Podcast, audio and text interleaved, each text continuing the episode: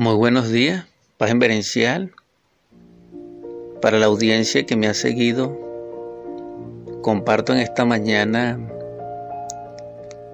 el verso 29, titulado para ustedes Pasión, contenido en el capítulo tercero, Contemplando lo diverso, una onda del tiempo, del gran poema Un eco en la montaña. Lo escribí desde casa. Comencé el 10 de marzo del 2007 a las 17 horas 59 minutos y terminé con él el primero de mayo de 2007.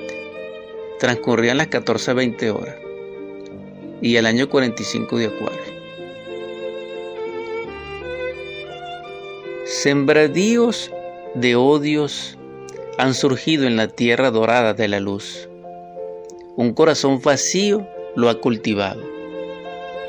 La respuesta ha sido frutos oscuros.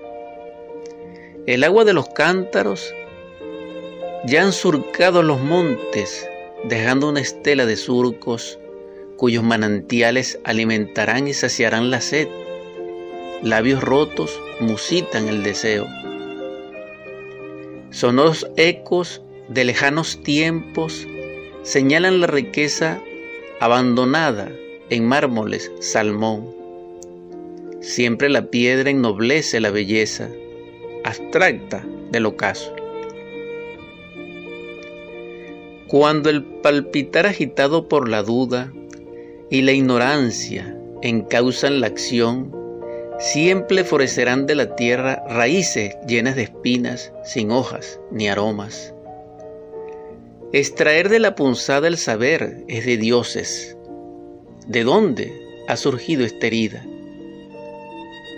Puerta a los cielos, serás para quien te descubra. ¿Quién será el osado? La brisa rosada atraerá la lanza ¿Qué mano oculta la ha liberado? ¿Por qué fuimos blancos de ello? ¿Por qué se escuchan esos cascazos y esos relinchos? Los instintos acechan los pensamientos, la antorcha del conocimiento se apaga, solo gemidos y ayes, cuerpos sudorosos marcados en hastíos, llantos postrimeros que causan el pesar. Conciencia que sueñas en éxtasis. Mares embravecidos serán la comparsa del destino final. Ataúdes que flotáis sin rumbo, trompetas que derraibáis la luna. Volved al sendero luminoso del amanecer. El sol se levantará Cantad, cantad, cantad. Disipadas las tinieblas por el fuego, brillará el amor, danza de la vida. Llovizna en el Gólgota. Ya no hay gloriosos. El sacrificado espera. Tocad, llamad, pedid. Paz en